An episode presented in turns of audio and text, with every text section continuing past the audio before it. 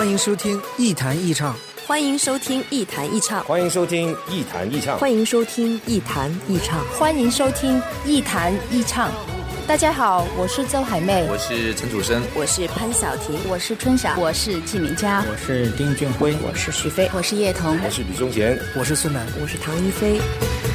恭喜发财！不管晴朗还是阴霾，无论悲伤还是欢喜，有个人。愿意陪你说话，时光相逢，咫尺天涯。那些自由无用的灵魂，在音乐里互相抵达。这里是一弹一唱，新卓艺工作室，诚挚出品。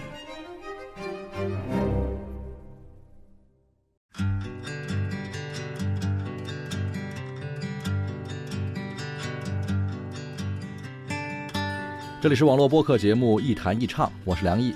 在收听节目的同时，别忘了关注我的新浪微博“梁毅一九七六”，您可以把自己的意见、想法和感受随时随地的告诉我。当然，您还可以在腾讯应用宝、三六零手机助手、安卓市场、九一助手、狮子猫软件店等等平台下载“一弹一唱”的 APP 手机应用啊，获得更多的节目和资料。最近，一个在银行工作的朋友给我讲了个有趣的故事啊，说他们单位有一个部门呢，有五个人，一个老总，一个副总，三个兵。这五个人是一个小集体，也是一个小团队，但是可不是一个团结的集体和团队。一把手是刚刚提拔上来的，年轻气盛，一心想着继续进步。二把手呢，跟随单位的大领导多年，被一个年轻的一把手压着，心理上多少有点别扭。有事儿也不找他请示汇报，直接面对大领导去了。这三个兵里头呢，一个有着深厚的背景，据说是北京总部某位高级别人物的关系啊，所以对自己的小领导也不怎么待见，领导还拿他没办法。另外一个是博士生毕业，业务能力强，专业水平高，但是心高气傲，看不起这些人的蝇营狗苟，背不住什么时候就有可能跳槽。最后一个是编制外人员，干了好几年还没转正，而且形势不容乐观，心思呢也不在工作上，现在是想尽办法想解决自己的身份问题。就是这样一个普通的部门，可以说是五个人五条心啊。现在开会了。哎，科长啊，哎，李明他妈过生日，让我给你请个假。他不知道今天开会吗？知道开会才过的生日。嗨，科长啊，二秃子跟人砍大山，啊下巴摘黄了。现在一说话就呀呀呀呀呀呀呀！这样的不来不来吧。哎，科长啊，我请回假到医院看看。你怎么了？哎，浑身脑袋疼啊！哪有这病啊？坐下开会。哎。其实这个故事并不新鲜，在中国的职场当中，这应该算是常态的现象。二十年前，刘震云的《一地鸡毛》写的就是这样的故事：一个机关、一个单位、一个公司，甚至是一个科组、一个团队、一个办公室，这样的现实情况几乎无处不在。这有点像我们玩剪刀包袱锤的游戏，每个人都想赢，每个人都要赌一把。但是谁也不知道别人出什么拳，于是大家各怀心事，各有所图，面子上一团和气，背后里却暗藏杀机。所不同的是，剪刀包袱锤虽然充满了各方的角力，但至少还有一种形式上的公平，因为每个人都得按规则来玩，赢就是赢，输就是输，心服口服。但是职场里的很多潜规则就复杂多了。要是贪图一时的胜负输赢，恐怕会得罪不少人，以后也少不了吃哑巴亏。刚才我朋友讲的这个真实的故事呢，就是这样。这五个人五条心的部门，最后怎么样了呢？您猜猜看。其实甭管您猜着没猜着啊，我都可以告诉您，最后部门的一把手走了，因为首先有三件事他没做好，一是没摆平自己的副手。留下了最危险的定时炸弹。二是员工不好领导，没人踏踏实实干活，这成绩出不来是最大的问题。三是不能过多的单纯的追求个人进步。这个世界最容易招人嫉妒的就是年轻人走得太快啊。那么接下来的故事里的另外一个结果是什么呢？是部门里的二把手得到提拔了吗？也不是，因为二把手也犯了三个错误：一是不支持领导，失去了最直接的上层依靠；二是太自以为是，以为自己背靠大树好乘凉，可是大树底下人多了，有时候这树阴凉，不是每个人都能照顾得过来的；三是忘记了副手的根本职责。通常一个副手是要干实事的，最卖力、最吃苦、最受委屈的，常常就是一个部门的二把手、三把手啊。要是没有这个心理准备，一心想着随时跳出来一步升天，那是你的顶头上司最忌讳的。我们玩剪刀包袱锤也是一样，通常最想赢的那个人都赢不了，最想输的也未必能输。这在理论上也许解释不通，但在现实里却时时处处都在发生。所以，职场生存规则里很重要的一条就是：想玩就要守规矩，甭管是明规则还是潜规则，都是游戏规则。赢了得让别人心服口服，输了要学会认怂装傻。怂人可不是真怂，傻人有傻福。生存永远是老大。生活就这么现实，但是说到这里呢，还不能算完，因为规则这个东西不是一成不变的。如果我们只知道守规矩，那干到老也就是个因循守旧的机器。我在这里要特别分享的一点经验呢，是这样的：啊，对于刚入职场的年轻人来说，找一家人际关系不怎么复杂的单位或是部门，会减少很多不必要的消耗。至少能让你在该学本事、该干业务的年纪，不至于把心思用偏了。也许短期内我们没有别人进步的那么快，但是早晚你会认识到它的好处。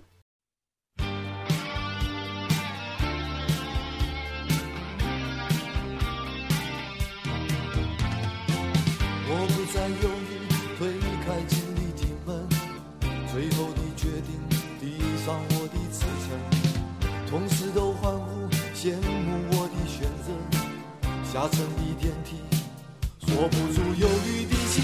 是不是人人都要固定的工作？是不是人人都要上班的生活？我不要办公室里孤独和冷漠，我不要盲目工作，丧失了自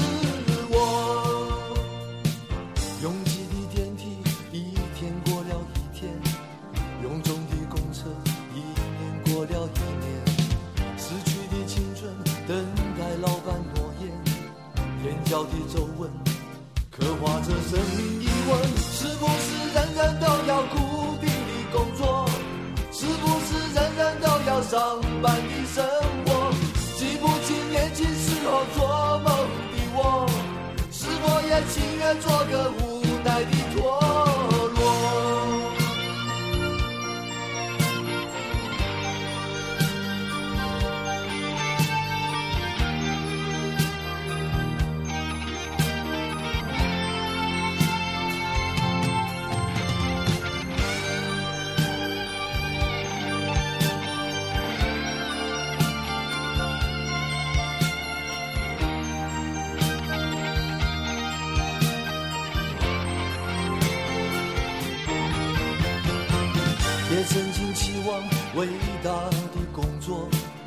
曾经拥有浪漫的自由。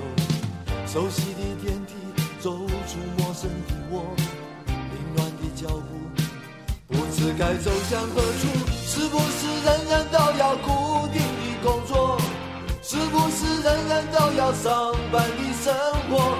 记不清年轻时候做梦的我，是否也情愿做个无奈的托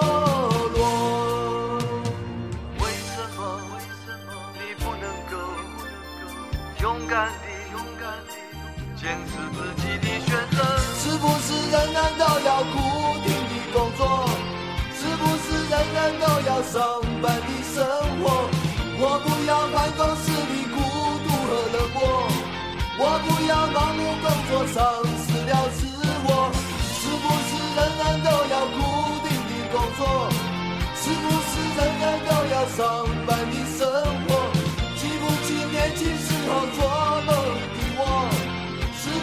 情愿做个无奈的陀螺？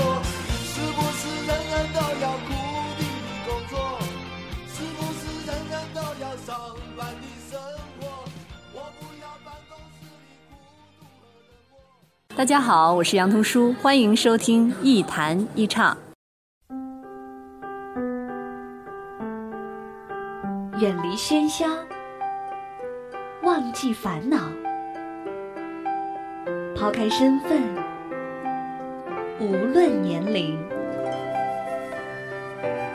聊聊天，听听歌，将心灵放空。我在与你填满，我只做我的播客，你只做我的听者，简单释然。欢迎收听《一谈一唱》，新卓艺工作室诚挚出品。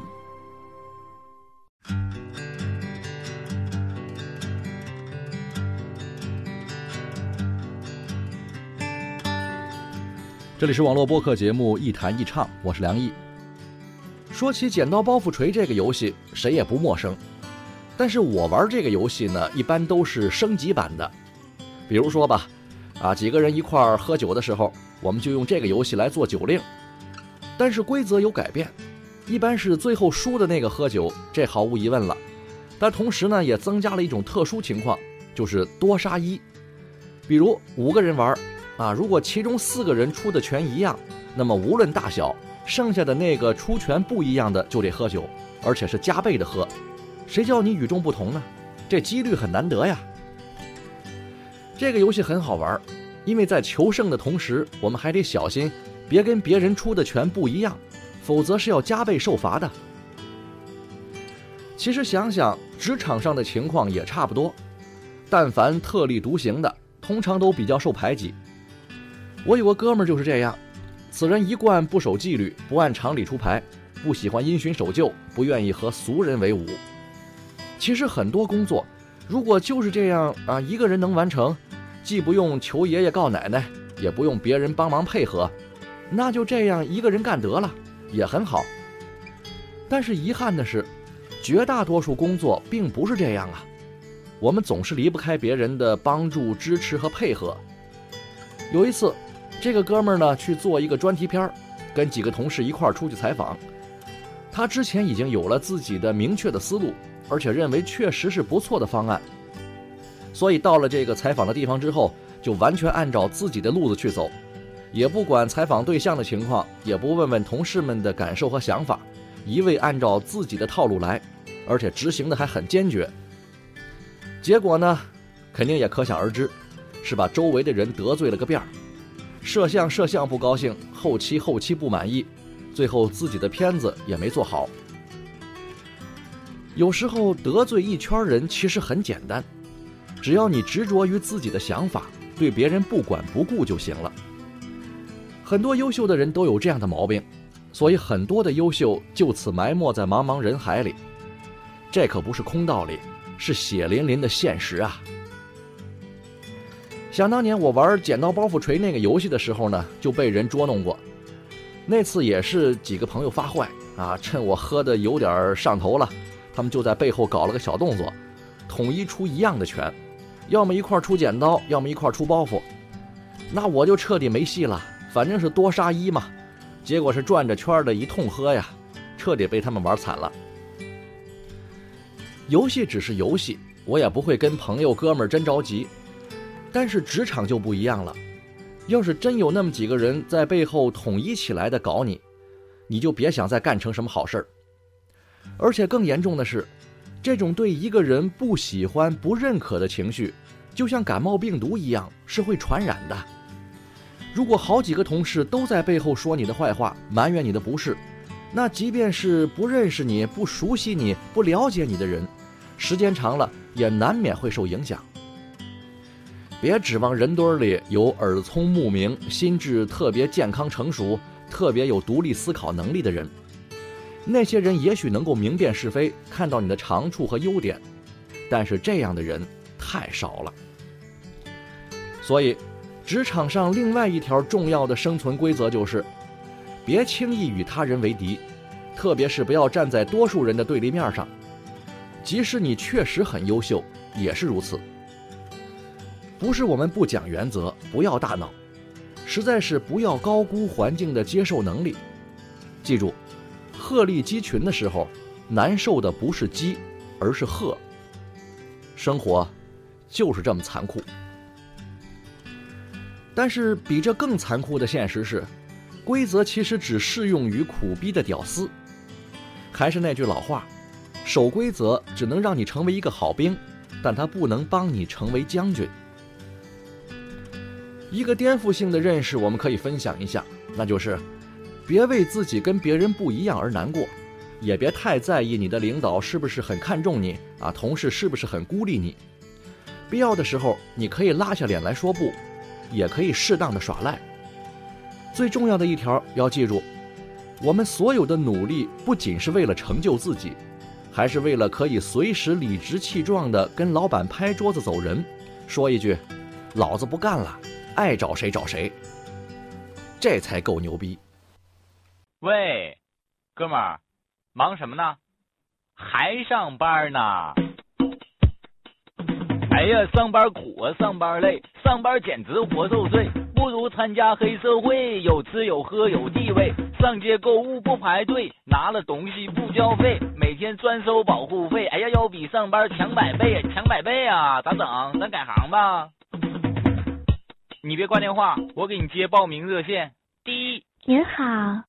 加入黑手党，请按一号键；加入小刀会，请按二号键；加入红星，按三号键。未选择任何按键的，一律转入斧头帮。请您按键选择，并祝您前程似锦，事业蒸蒸日上。第一，其实，在职场里有很多种活法，每个人的系统都不一样。有些是你自带的，有些是别人帮你安装的，还有一些是跟着别人学会的。毕业很多年之后，如果你还能参加同学聚会的话，那么经常就会发现，有的人在工作之后就跟换了个人似的，而有的人还跟过去一样。至于哪一种活法更精彩，没有定论。而职场里的故事和人物也很多，以后呢，我会再慢慢的讲给大家听。对您的生活和工作帮得上帮不上不好说，全当我讲几个故事，跟大家唠唠嗑吧。好吧，今天节目咱们就唠到这儿，下期再见。谨以此歌纪念我两年前上班的生活，老子明天。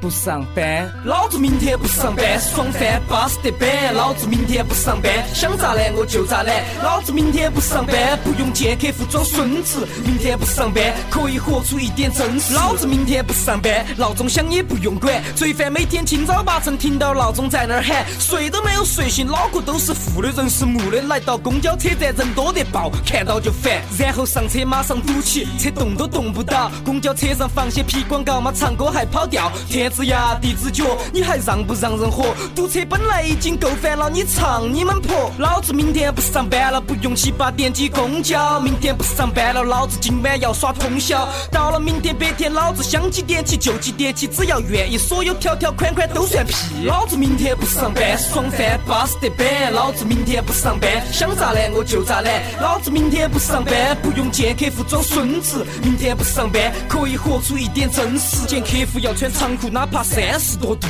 老子还要穿个长袖把纹身遮住。哎，凭哪点不能纹身嘛？老子又不犯法。你要说我不对公款，你就不要去拿，你就不要去嫖赌，你就不要去贪。要和这些事情比，我纹身算啥子呢？哎，啥子都不算，要凭哪点看？不管这个地方已经够不自由了，你让我咋个办？平常看到客户要笑，态度必须好，把他们捧到，不然你妈票子拿不到。有些客户真的爱你妈的球皮过长多，老子明天不上班，这首是送你们的歌。老子明天不上班，爽翻巴适得板。老子明天不上班，想咋懒我就咋懒。老子明天不上班，不用见客户装孙子。明天不上班，可以活出一点真实。老子明天不上班，衣服裤儿随便穿，平常过得太假了，上一段根本说不完。太多复杂微妙的关系都是另有目的，为了利益上班赚钱，就是你利用我，我利用你。老子就是喜欢 hiphop，就是穿得大。看到那些不对的是，老子就是喜欢骂。不上班的时候，老子觉得这个才是我。平常不晓得那个虚伪的人他到底是哪个。老子明天不上班，各种耍的要耍完，啥子和谐的不和谐的，老子不得管。